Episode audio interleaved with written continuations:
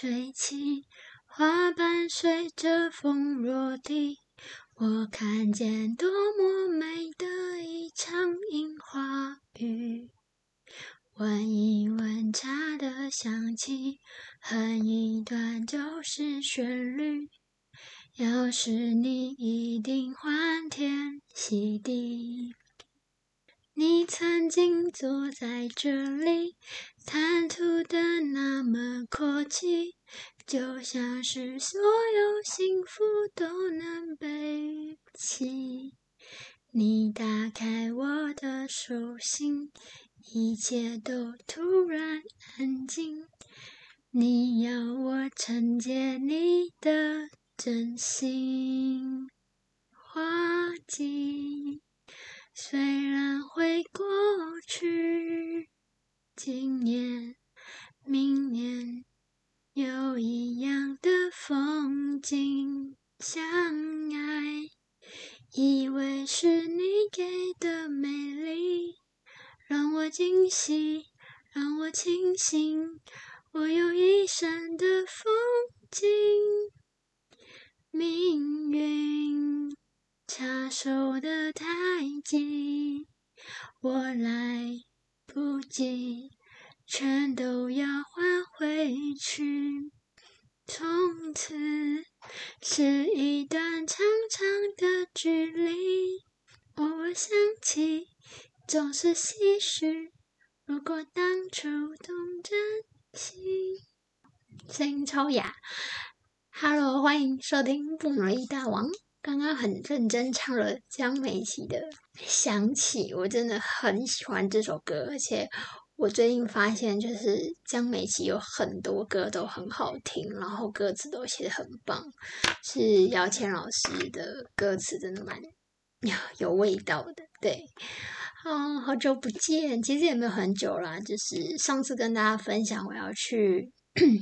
新加坡看宇宙人的演唱会，然后事隔就将近一个月了。对，嗯，就来分享这一个月发生的事情吧。首先，我真的去了新加坡，对我待了五天四夜，然后我回来就确诊了。对，所以我现在总觉得我自己声音跟气气虚都还在。对，好，然后。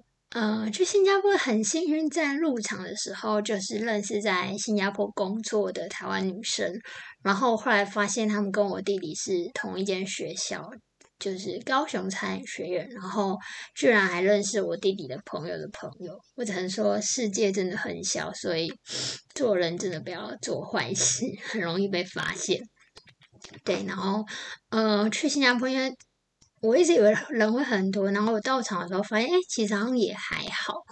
然后就跟在新加坡认识的朋友一起站到第一排，这是我第一次去听宇宙人站到第一排。我在台湾都是在后面，因为台湾通常都。一两个小时前就在排队了，所以我就觉得这是去新加坡听的第一个很棒的地方，就是耶！我终于听专场听到第一排了，就是此生好像已经打勾一件事情。而且，嗯，因为我以前在台北听宇宙人的时候，都是站在阿奎的那一边，然后我这一次是站在学长的这一边。第一次发现学长真的蛮有魅力的，就是他好像很认真的跟他的贝斯在跳舞的感觉，就无论是在弹奏或者是嗯表演，就整个状态你能感觉到他非常投入，而且他非常懂跟台下的歌迷互动。嗯，我在新加坡的新朋友，他就是学长粉，然后他在我旁边就是呈现一个少女心融化的感觉，对，然后。相比台湾的粉丝、粉丝、粉丝，我觉得新加坡的歌迷相对比较嗯沉稳，对，因为台湾的歌迷好像有时候会乱叫，对，就是嗯在一些空档的时候乱叫。我觉得新加坡相对还好，对，然后嗯，然后这次是就是是在一个大剧院里面演出，然后我自己觉得那个空间感的。蛮特别的，对，就是嗯，去了真的蛮值得。然后嗯，有听到这样那样，就是我最喜欢的歌这样。然后，但我就是我觉得我真是一个不知足的人。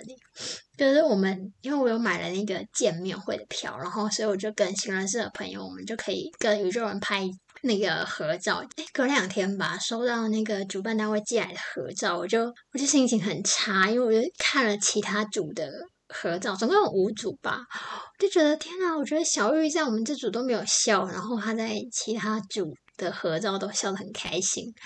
然后就很难过，传给我的好朋友看，然后我的好朋友他们就纷纷帮小玉辩解，说小玉可能心情不好，诶不是心情不好，小玉可能演出太累了。我说那时候根本还没演出，是演出之前，我就有点难过。然后但我后来就主动写信给主办单位说，就是我记得当场拍了四到五张吧，请问可以再多给我一张吗？我想说四到五张总可以捕捉到一个笑脸吧。然后主办单位就说他破例再给我一张，因为他知道就是主唱小玉没有笑。嘿，对，主办单位自己也有发现。然后我收到了第二张，小玉还是没有笑，他他但是他做了一个蛮俏皮的表情。哎，我那天就难过了一整天，在新加坡，我就想说，都来了这么远，飞这么远，合照这辈子应该不会再合照了，就有这一张合照。然后我笑的超开心，然后对比之下就觉得。我真的很像疯子，又想到我自己就是赶夜车去机场，飞机底累然后再一个人从机场到住宿，然后到 d a 就觉得啊，身为一个已经三十一岁的老女人，都已经很认真的维持自己的长相，至少不要在照片里面看起来油光很多之类的，就是很哎，到了新加坡还洗澡，重新化妆，然后我就想说，可是唯一的合照就这样。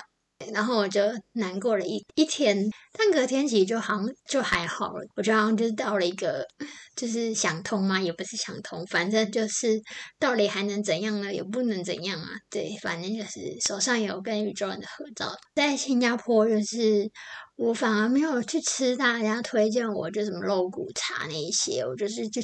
去吃了很多小吃中的小吃，就是我有找到很多那一种，他有卖印尼，然后印度就是各种料理，然后而且是咖喱，就是因为我是咖喱控，他就可能有卖十几种的咖喱，这是我第一次。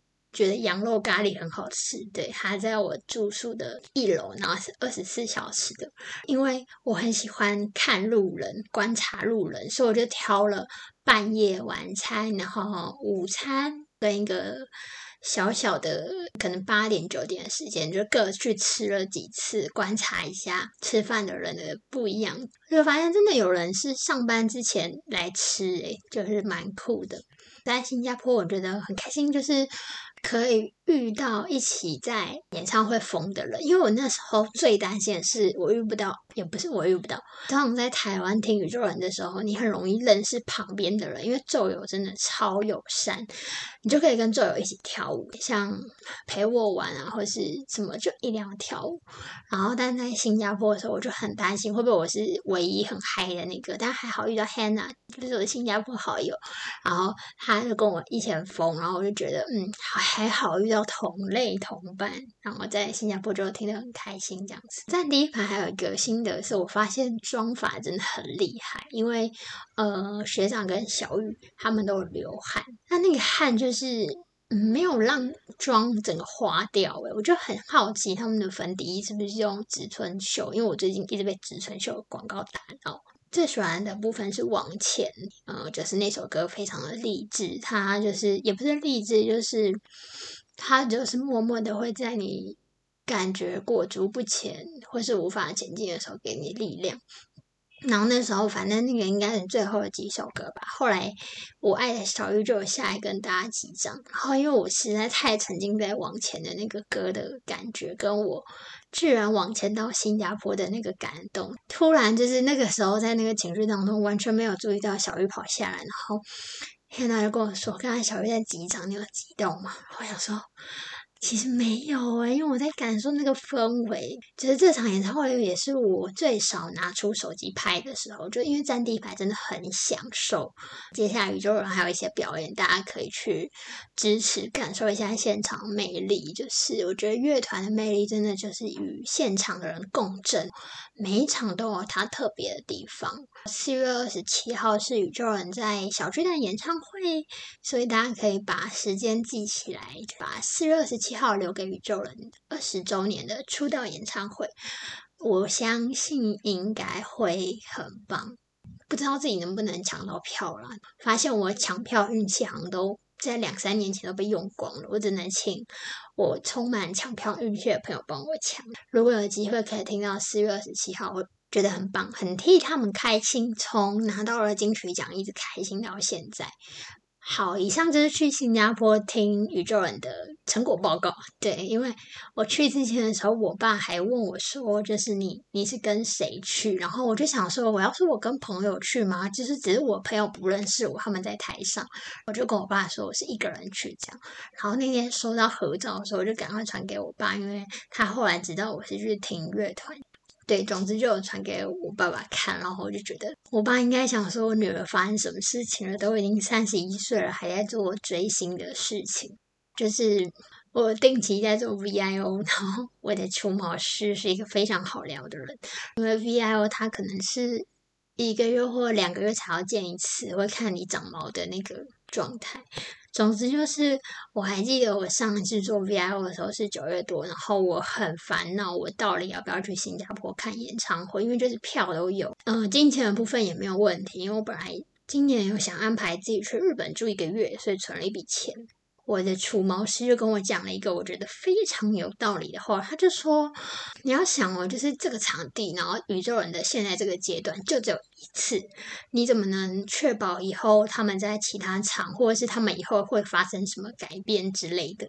你现在已知的地方就是你觉得那个场地很棒，现在正很喜欢他们，你应该现在就要去做，不然有一天你可能就会后悔。”听完我的除毛师跟我讲这个鼓励之后，我就决定真的要去。虽然我们只。有在除毛的时候才相遇，但我们都会分享一下各自的一些最近的状态啊、心情啊、发生的事情。总之就是小插曲，去了新加坡听宇宙了。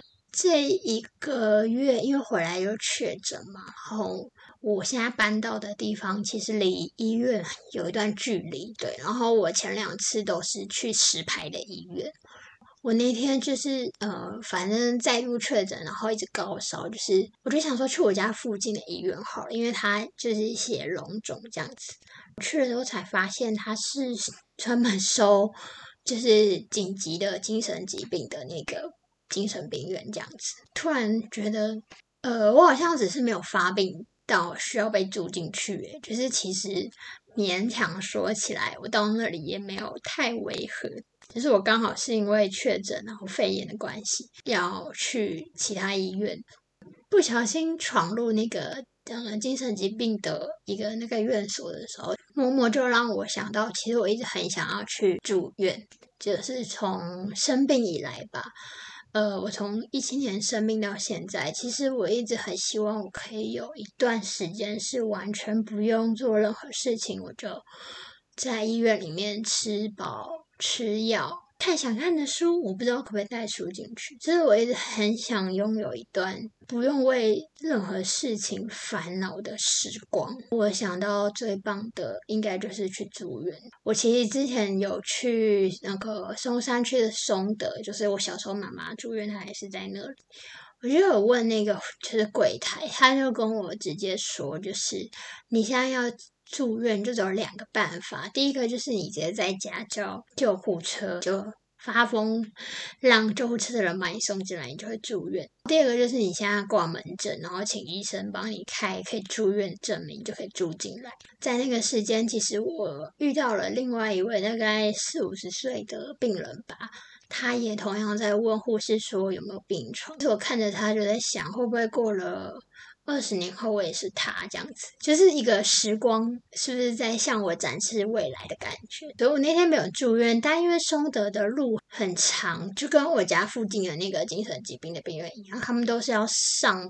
我那一天因为太高烧，所以我就只好再坐电车赶回石牌的龙总看医生。坐车从山下来的时候，我突然意识到，哇，这个精神病院其实离我家只有隔一条路，诶都是一样是上坡。哎，我家好像会透露我家住在哪。它一样都在上坡，它很安静，甚至觉得它整个装潢或是医院的设备都有一种时代感。某一种程度上。我一直觉得生病以后的人生啊，它很像相机的快门，帮你捕捉了你觉得你最美好的时光，跟你最难看的时光，然后他们会在你的脑袋不断的重新翻阅。状态好的时候，你并不会被这些旧照片影响；可是当你状态不是那么好的时候，那些旧照片影响力跟后坐力就很大。因为我们不可能永远停留在生病那个时候吧？你看，我是一七年生病的，然后一七年到现在，真的六年了。这六年镜头还是一直在捕捉啊，就是他还是在帮我留下我觉得活着真好的时候，但他同时也帮我捕捉很多我为什么要继续活下去的镜头。我自己在这个月有一个很大的感触是。呀，因为我也不是什么知识型频道，就聊天。就是我发现，其实没有一个人有一个必要性，一定要存在这个世界上。我们每一个人活着，好像都各自拥有自己想追寻的事情。就是因为那一份追寻，让我们愿意今天好好睡觉，然后明天打开眼睛。我一直到现在都会有打开眼睛，想说我怎么没有死掉，然后呃，今天有很多事情要忙。但是又会在很多要忙的事情当中找到一些快乐的感觉，然后那个快乐的感觉其实越来越稀释了。对我其实有在检讨自己为什么越来越稀释，我是不是我已经太习惯舒适圈，然后太熟悉这些工作了，所以我变得稀释或是不容易满足。对这个好像或许有点像职业倦怠，我也不太清楚。这个可能我不知道大家有没有同样的感觉，就是我觉得这和疾病无关，就是你真的知道你活在这个世界上想要做的事情吗？你真的有在为你想要做的事情努力吗？你真的有在为你正在做的事情努力或是改进吗？你真的有在为你想爱的人想说的话负责到底吗？当人好像。很简单，但又好不容易。我上个礼拜去领了那个硬核文学营有获奖，这样子是散文佳作。我觉得时间或者是命运真的很奇妙，因为其实今年我去文学营，单纯就是觉得要让我的书店店长理解文学这一回事。但我后来发现，三天两夜并不能改变一个人对文学的看法。我也是活了三十年，到现在才能说出一两句。文学对于我是什么？我觉得好像真的是个人自己的追寻。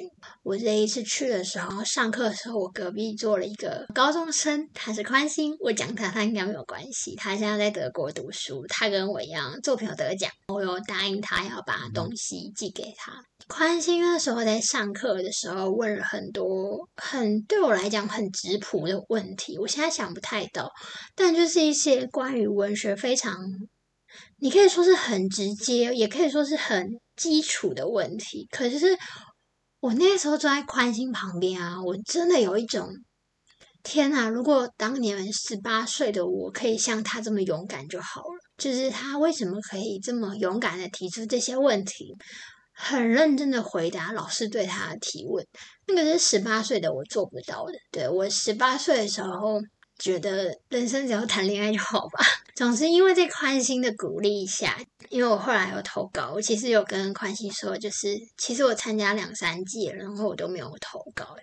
我觉得我的人生一直没有觉得要拿一个文学奖，这样讲好像好像很容易拿到。这个现在是有一点尴尬话题。我人生一直觉得我的写作不应该，嗯，或是不需要有奖项的认可。我会开始写作，其综合原因其实就是一七年生病之后，没有人可以说话，所以开始写自己生病，或者是从小到大发生的一些事情，真的很影响我，会把它记录下来。然后我记得我那天我跟宽心说，我投稿了，然后但这个稿子可能是我两三年前写的，我只有投稿前一天修过了一下，因为两三年之后我对这个文章的看法其实有改变，我也不是当时的我。我不知道宽心我们记得这一段，但我刚刚说就是我觉得这好像是我的最后一次吧。就是如果我今天都投了，一就是投了没有结果，那我好像可以放下一件事情，就是我的人生没有必要要写作，写作它可以排到很后面。最后在公布奖项的时候，我记得宽心医生上去，所以我那时候很替他开心，因为我们其实，在投稿之后，我们有交换彼此的作品看。看完宽心的文章，我真的觉得那个是。属于这个时代的十八岁的人才能写的东西，我只能说他的文章有带给我新的宇宙观跟震撼。我觉得那个是这个新时代特别有的产物，跟我认识的宽小现在不太一样。我就觉得那就是创作的本质啊！我们都不一定会在作品揭露完整的自己，我们有时候其实就是在作品放出我们想让大家认识的我们。后来就得奖了，然后我就跟宽心一起很开心。他就跟我说：“你这样得奖，就代表文学还不想放过你。”宽心这一句话，我想了超久。这也包含我后来真的决定要跟出版社签约。文学到底可以在我的生命拥有多少的影响？我其实想继续看下去。上礼拜就是去参加颁奖典礼，然后主持人有说这一次是大家都带家人出席的一个特别的。一次就是有带我爸妈出席。我其实很早知道得奖时间的时候，我就有跟我爸妈讲，请他们把这个时间留下来。我从小到大到三十一岁吧，就是现在不是三十一岁。我从小到大并没有觉得我有真正的让我父母感受到骄傲。我是一个很怕让人失望的人，就是很多小细节我都觉得，我如果没有做好，别人就会对我失望。即使那个人不是我生命中排序前十的人，即使他只是参加一场活动的人，我看到他皱眉头，其实我都会。压力很大，我就想说是不是冷气啊什么的。我就是请我的爸妈把时间留下来，然后因为我们是各自去现场，把时间搞错了，就是颁奖典礼是一点半开始，但我以为是一点半入场，所以就是很尴尬。我跟我爸妈就是很急急忙忙的进去，这样看着前面的得奖的人，他们对我来讲真的都是孩子，就二十出头也有啊，毕呃在学在读书的也有。当他们分享感言的时候，你会感觉到那个是一个出生之虎不会虎的心，不畏虎的心情。他们喜欢写作，然后他们得奖了，然后他们很开心的分享他们的感觉。写作或许对他们来讲是一个很新的尝试，或者是一个生活中很习惯的日常，或者是他们想要弥补某一些些遗失的片刻，所以他们愿意投入写作。我那时候，我爸爸有在拍照，然后我一直以为他在录影。我想说，他应该要帮我录下来吧，因为我感言，我自己觉得蛮好的。就我爸拍了一百多张照片，然后里面我都长一样。下台之后，主持人就说，就是林六北在哭这样。其实我在台上呢，很不敢看我爸妈，真的觉得我感言讲的蛮好，所以想要在频道里跟大家分享。嗯，他对我来讲，不只是一个。得到一篇文章的肯定，或者是得到一个奖项的肯定。呃，我的文章是在写我妈妈的疾病跟我的疾病，就如同吴小乐老师在评语里面写的，我用双主线的方式形容，然后他用游刃有余。我收到这四个字的时候，真的觉得很开心。插曲就是小乐老师在现场也有讲评一下下，然后他有跟我说，就是呃，以前爸爸可能都是主角，然后今天爸爸是背景。认识我的时候是先认识了意林的文字，认识了意林，再认识和声，就是才连接在一起。我自己蛮开心这种认识的方法，就是吴小乐老师，他真的是在很多作品中都抓住我的人，然后也是我非常佩服的一个人类。每一个人都拥有一些特质是你所想拥有，但你可能没有。好，反正就是在那一天，我第一次在台上，好像有一个感觉，是我好像终于可以跟我的父母交代什么了。我从生病到现在过得浑浑噩噩，书店的活动办得很成功，其实我都会觉得那都是命运的安排，命运给我的礼物。每一场其实都是这样，我从来不觉得那个是我努力的事情，我觉得那就是我该做的事情。在台上致辞的时候，我最大的感触是，如果没有家人的陪伴跟好朋友的陪伴，其实我是没有办法站上那个台上的，我甚至没有办法写作。的，因为诚如刚刚分享，我的文章其实写了我跟我妈妈的疾病。我不知道我的听众有多少人有写作的习惯。当我们在自述自己难堪或是难过的故事的时候，其实你都是在跳回那个场景，你再次重复历练那个你感受到不舒服、你会心疼、你会不想面对的东西。那就是我其实一直觉得写作很难，因为。这种状态非常的孤独，然后我是一个惧怕孤独的人，所以我一直觉得写作者来讲，我不是一个称职的写作者，我顶多会说我自己是一个爱写字的人。那篇文章我在前后的断句有改过，那个改过是跟两年前的我状态不一样。在那篇文章的最后，我还是落下了一个象征希望的句子，或是象征感激的句子吧。那个是两年前的我不会想出来的句子，因为可能两年前我更不懂得珍惜很多事情。得奖是其次，最重要的是我拥有可以正大光明感谢的机会。我的感言大概是这样，突然很奇怪，就是大家没有看我的作品，然后要要听我的感言。我一开始先感谢我没有到场的家人，就是我的哥哥跟我弟弟。真的要重复一次，所以大家如果不想听这个得奖感言，可以跳转。就是我很感谢我哥哥，因为他是在我从小很叛逆到现在的时候，他几乎算是很喜欢直截了当的告诉我你可以跟你不可以的人。生病最严重的时候，他跟我说：“你不要忘记你会写字，所以你不会跟妈妈一样。”对，就是因为我妈妈在我们小时候都有住过精神病院。某一阵子，我可能很害怕我在过妈妈的人生，然后我哥哥就这样提醒我。那个时候，我会觉得他讲的话毫不负责任。你凭什么觉得我会写作？或者是你你讲了这句话，然后之后呢？可是我后来回想，我哥哥可能在那个时候，他用他仅有的语言跟对我的了解，伸出那句话鼓励我。现在他当爸爸了，就是我有一个侄女。他当爸爸之后，我才意识到，其实我哥哥有很多柔软的地方，是我以前充满刺的时候我看不见的。哥哥有了新家庭，然后看到他跟嫂嫂相处，还有跟那个小侄女相处，嗯，其实在我还不太了解这个世界的时候，哥哥是这样陪伴我的。高中被霸凌的那段时间，也是我哥哥接住我，他从来没有去把我推向哪一个地方，然后他也不会。硬要做什么事情，他就是会提醒我我拥有什么这样子。甚至我觉得他就是生了一个小侄女，是我们全家人的礼物。因为我一直很喜欢婴儿，我觉得新生儿跟婴儿就是这个世界的盼望。原来我的哥哥是这样的一个存在。我在要写感言的时候，我才意识到。然后我第二个感谢是我的弟弟。大家如果有嗯是我的忠实听众，应该就知道我的第一集其实就是。在祝我弟生日快乐吧，我有点忘了。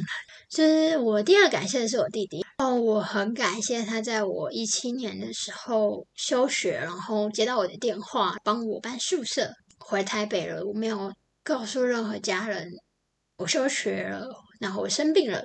我是先回来之后我才说出来。在那段期间，我弟弟他同时接下了新的工作，但他同时要应付我，对，然后那个时候在他店里很浑浑噩噩两年吧，就是每天不知道为什么要活着，然后一直抱怨啊。如果没有这些年我弟对我的温柔跟包容，可能我在某些时刻真的已经选择离开了。对我一直觉得是这样，所以我很感谢我弟弟在用他的方式来爱我。再来感谢就是我爸爸，就是。对他很有名，当里长有名到全世界都知道他里长，全世界有点夸张，全国了。就是我其实一直很不喜欢跟爸爸出席在同一个场合，不是看他领奖，就看他演讲。那其实我都很熟悉他要讲什么东西。感谢我爸爸在这么忙的状态下，他拨了时间来参加我的颁奖典礼，感谢他从来没有给我压力。我记得一七年回来的时候的我，非常燥的时候会以死相逼，然后我以死相逼的对象就是我爸爸，因为我那个时候的状态会觉得。感受到很多不公平，然后那个状态都是愤怒的，然后我只敢对最大包容我的人，就我的父亲，我只敢把那个愤怒丢在他身上。我很谢谢他这么包容我。我一直参加文学营，我从二零一七年就参加，对，其实算晚了，因为我大学时期是一个很懒散、疯狂谈恋爱的人，根本觉得营队没什么。但他每一年都会觉得有文学营，文学营你就去，对，然后甚至在我跟他讲得奖之后。他跟我说不应该当做最后一次，他觉得我以后还是要去。我爸爸好像是在我最怨恨这个世界跟最不相信我自己的时候，他是最相信我的人，然后让我很稳定，或是给我稳定的条件。比如说，他会说你就快乐就好，不要去工作的，给我这些很实际上的帮助，就是非常感恩。到现在都觉得我是一个。很幸运的生病的人，因为我虽然生病，嗯，我并不觉得这件事情很丢脸。我觉得我的家人们也没有觉得这件事很丢脸，尤其是我父亲，他从来不会希望我隐瞒这件事情。我会在脸书或是公开的场合书写关于疾病的变化，我爸都会暗赞。我发现，但我觉得那些他都看在眼里，然后就是一个非常温柔的存在吧。在我真的很难受的时候，我会想到我爸爸如果需要把我送走的那个画面，那个画面会提醒我，好像不应该让爸爸做这件事情，因为他真的为了我做很多事情。我唯一能做的事情，应该就是不要让他有白发人送黑发人的状态。最后感谢是呃我的母亲，我叫凤珠的时候，她会站起来跟大家挥手。我母亲现在的状态其实就是还在聊天，对，但很多东西已经没有办法跟她深深的讲了。所以在这一篇文章，我极力的保存住我很想跟妈妈讲的话，终究那一些话，这辈子应该没有办法很清醒的明白我一字一句想要表达的是什么。看着他在台下站起来举手的时候，我突然觉得自己好幸福哦。就是在那一刻，我妈妈是骄傲的吧？她很开心，我以他为主角。虽然那个感觉你在消费他，但他真的很开心，替我开心。然后我记得我下台之后，就是后来去签领据领奖金，我就直接拿给我妈。第一次真的有多的钱，是份奖金，然后就给我妈妈，我就说那是红包。在台上的时候，真的不太敢看爸妈，因为很怕自己会累。一开始也有感谢，就是其实这个频道我有一集就是专门在录简真老师的小说，感谢我愿意相信阅读，感谢我持续阅读，感谢我推广阅读，感谢我爱阅读，因为我一直觉得十八岁的这个年纪很懵懂，或者是现在的小孩在十八岁已经很知道要什么吧，但在我那个年代的十八岁，拥有很多禁忌，拥有很多。不了解的时候，是看了简真老师的书，我明白我有一个可能性，那就是创作。到现在仍然充满了感激，把老师的书每一本都看过，然后也很感谢老师用他的生命经验创作，因为我一直觉得读简真老师的书，很像在读一个很亲近、很喜欢的人，然后他人生发生的故事。直到现在，我仍然相信。阅读是很重要的，无论是哪一种文类，对我们都应该拥有这种热爱的事情。然后在我们很想放弃的时候，因为这个热爱可以继续坚持下去。其实我在感谢家人之前，我有感谢我的朋友，从一七年到现在，应该不是一七年，从小到大，现在还留在身边，然后把我放在重要的位置上，陪我哭、陪我笑的朋友们。很感谢他们包容我很多任性的时刻，很感谢他们接受这样的我。因为如果没有这些朋友的存在，其实我会很快的迷失自己吧。常常都是我这些朋友会回头说，明明就做的很好啊，诶，你是方一玲诶，讲这种屁话。但某些时刻，他们这些话真的会让我记得，对啊，我是方一玲。好，那我可以再努力一下。更多时候是会觉得拥有这些人，他们是一群很棒的人。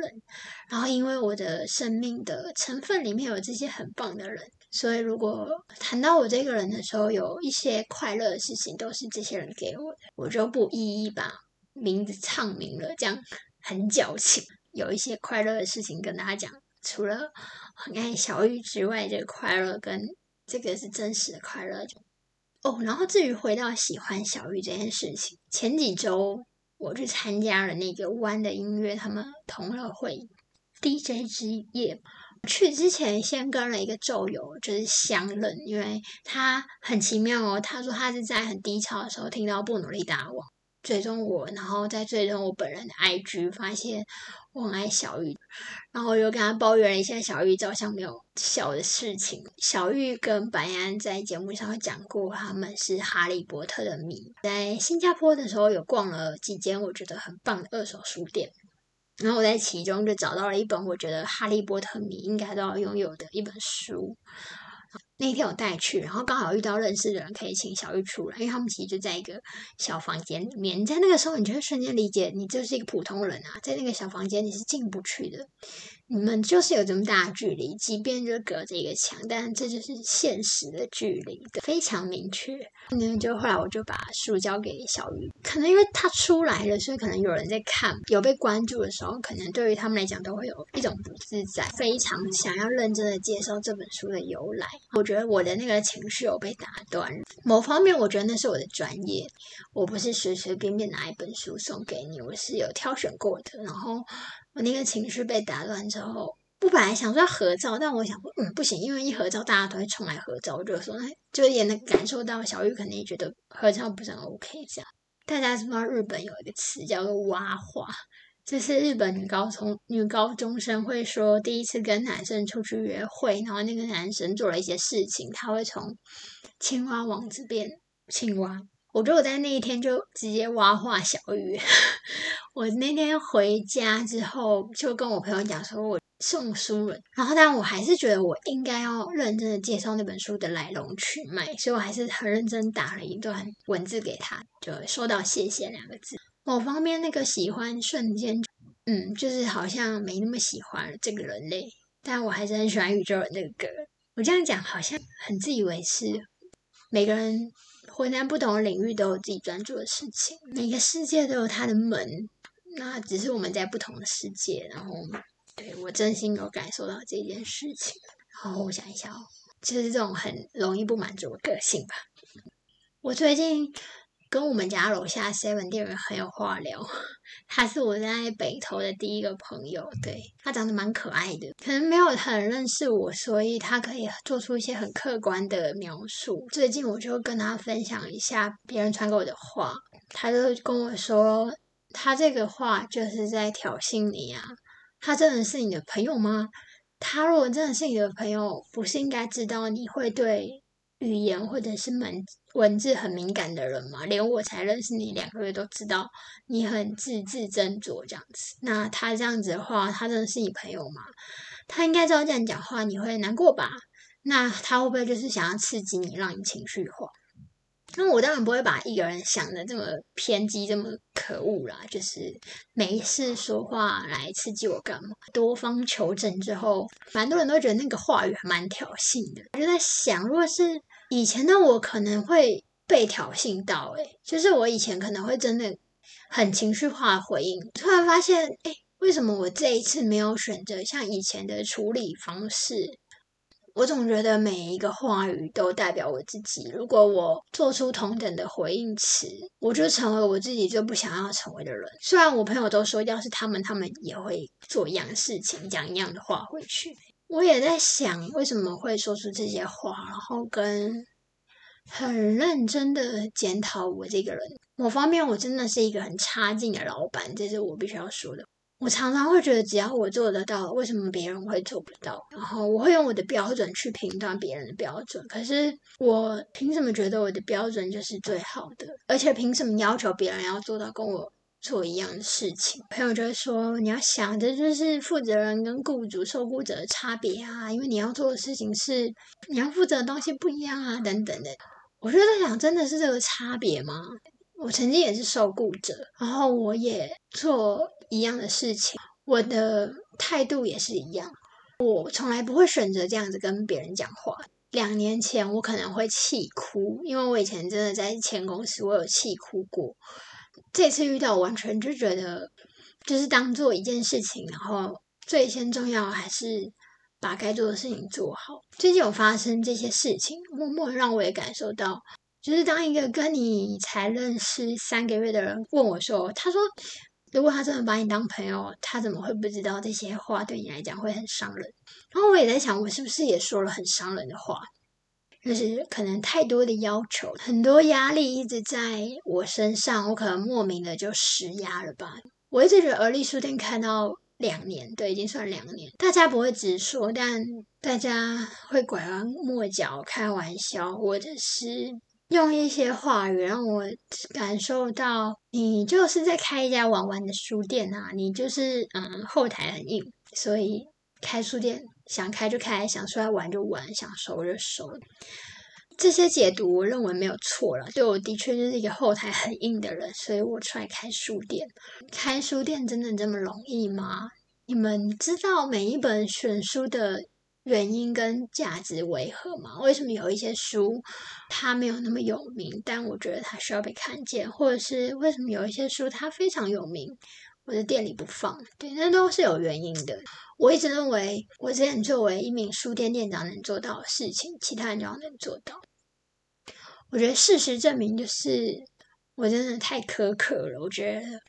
我对别人很苛刻，然后甚至对我自己本人都有一点点苛刻，会不断的回忆自己的过错，然后想说下次不要再发生，然后但又发生，我好像也不知道该怎么办。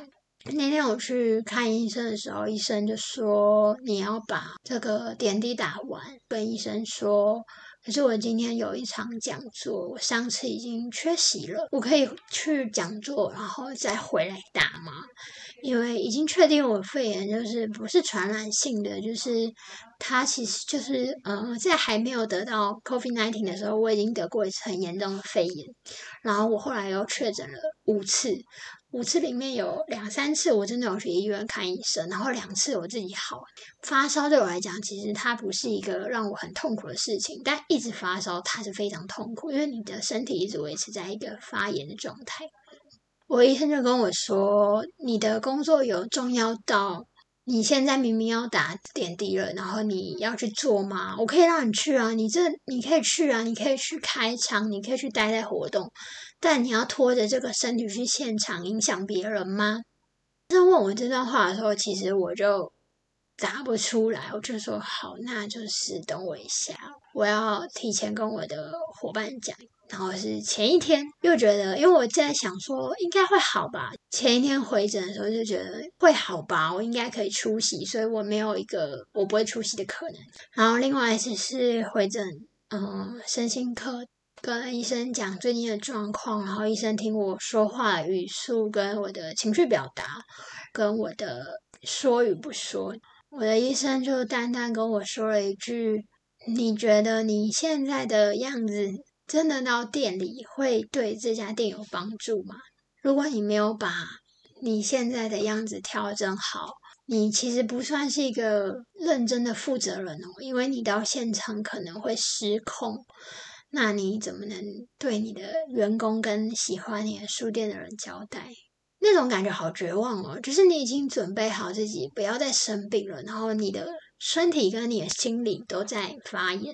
你讲了，然后明明就觉得可以，可是你的医生很现实的打脸，因为你要拿他的药，你也不可能当下就是否定医生的话嘛。因为像我就那天打了点滴之后，后来还是不行，我就嗯，我就真的去。挑一个空档的时间去住院，好好的打不同的抗生素。我的医生就一直很好奇，到底做什么工作。然后我就说没有，我是开书店的人。医生就反问我说：“你的书店不能先关起来吗？”呃，也不是先关起来的问题，是因为有一些嗯答应别人的事情了。嗯，就是在这个月的时候，瞬间体会到，如果没有把自己的身体顾好，那什么事情都没有办法顾好。认真的决定。以后我自己的角色要放在哪里吧？虽然我不太能理解其他人的嗯说话的变来变去，但我觉得可能这就是人吧，人在不同状态的时候，他们想要的东西不一样。然后我只能看我能不能给，或者我能不能帮忙。终究会有一个时期，你必须要去检视你造成的伤害。然后终究会有一个时期，你要重新归零。对我一直觉得会有的，然后我一直觉得，嗯。总之，就先把现在能做的事情做好。超级想去住院的，又回到这一题，就是真的认真去住院的那个感觉，不知道会是什么样。就是你至少可以理所当然的让你的工作的伙伴知道，你现在就是在住院，你现在这个月就是没有工作能力，也没有行为能力，被医院控管着，好像也是一种逃避的方法。哎，对，这好像也不太好。我认为话。不管是好听的话、难听的话，说出去的话就收不回来了。很多东西一夕之间就会改变。我很感激，我不像以前那么冲动。突然感觉自己很幸福，是在在这个状态的时候，会有一些人默默说出鼓励我的话，接住我。但他们不知道，他们接住我，我也不想跟他们讲，因为那就是一个被爱的感觉，被伤害的感觉，也是也是真的。对他不会因为。爱比较多，就让伤害变少。每个人现在选择这样子活下去，那他就要面对他这样子选择的后续。总之，我真的觉得我好像蛮不适合当一个负责人，跟开一家没有那一个运筹帷幄的能力，然后又一直生病，就是各方面的能力都蛮差。要去看一下员工的之前费好了，如果还得出来，用自己的钱还，就可以把这家店收掉。其实这家店没有。必要开下去，因为没有必要是对我个人啊。呃，我并不认为现在的我好像很需要这个东西，但好像也不知道我到底需要什么，所以就卡在这里。这边好负面哦，我等一下要剪掉。有的时候事情看得很清楚，你就会更知道那要改进。对，昨天跟我朋友讲完之后，我就说我那个，因为我想要请我朋友帮我安装 Switch。他就问我什么时候买好等等的，他就说，我就说眼睛这就有点痛这样子。他说你不是应该早点睡吗？然后就说我睡蛮多的这样，然后我也不知道为什么我眼睛会不舒服，可能是看书看太久之类的吧。就是一个莫名，我明明就睡好、睡饱、睡满的人，然后突然感觉长针眼，对，很怪。好了，以上就是这个月的一些心情分享。今年就真的剩下十二月了。有一些东西在准备，对，然后我一直觉得准备是最艰难的时候，因为你不知道会不会成功，你只能一直做下去。但可能因为有一直有事情让我准备，我就会觉得，嗯，这个人生还蛮值得过的吧。遇到一些事情的时候，我就会觉得至少我还拥有一些别人拿不走的事情，这样就是。书店它不只是书店，它是一个阅读的载体，它是一个阅读体验的空间，它是一个对话空间。我一直觉得，我只是利用书店这个名义在跟这个社会做交流。明年想要去做更大的社会交流，也不是更大，就更广的社会交流。今天呢，我要去我最喜欢的玉里了，看看老朋友，去玉里放空。希望下一集回来的时候，大家可以听到比较健康的我。那天医生就跟我说：“你这个肺啊，就是你自己要多注意，就是你已经比别人在起跑点就输掉了，因为你没有好好的照顾他。”也没有够健康的本钱再去摧毁他了。OK，好。因为医生也知道我的身心状态，医生就有非常的认真问我说有没有就是做一些平常会让自己开心的事情。因为我那个医生还蛮棒的，就是他也认为身跟心会互相影响他就觉得同样是在感冒高峰期，如果我正在做一些 很有益处的事情，我可能就不太那么容易又在感冒或又在肺炎。想要做开心的事情，人有很多。你去听个演唱会什么，回来又确诊。总而言之，这就是十一月的我了。我觉得我这一集录的好长哦，我要剪。我开头唱的是江美琪的《想起》。我希望每个人都拥有想起来就会开心的人。对，无论他是不是在你身边，或是无论他认不认识你。对，那都无所谓。重点是你拥有想象的能力，然后让自己快乐的能力，这个很重要。那我们下期再见喽，拜拜。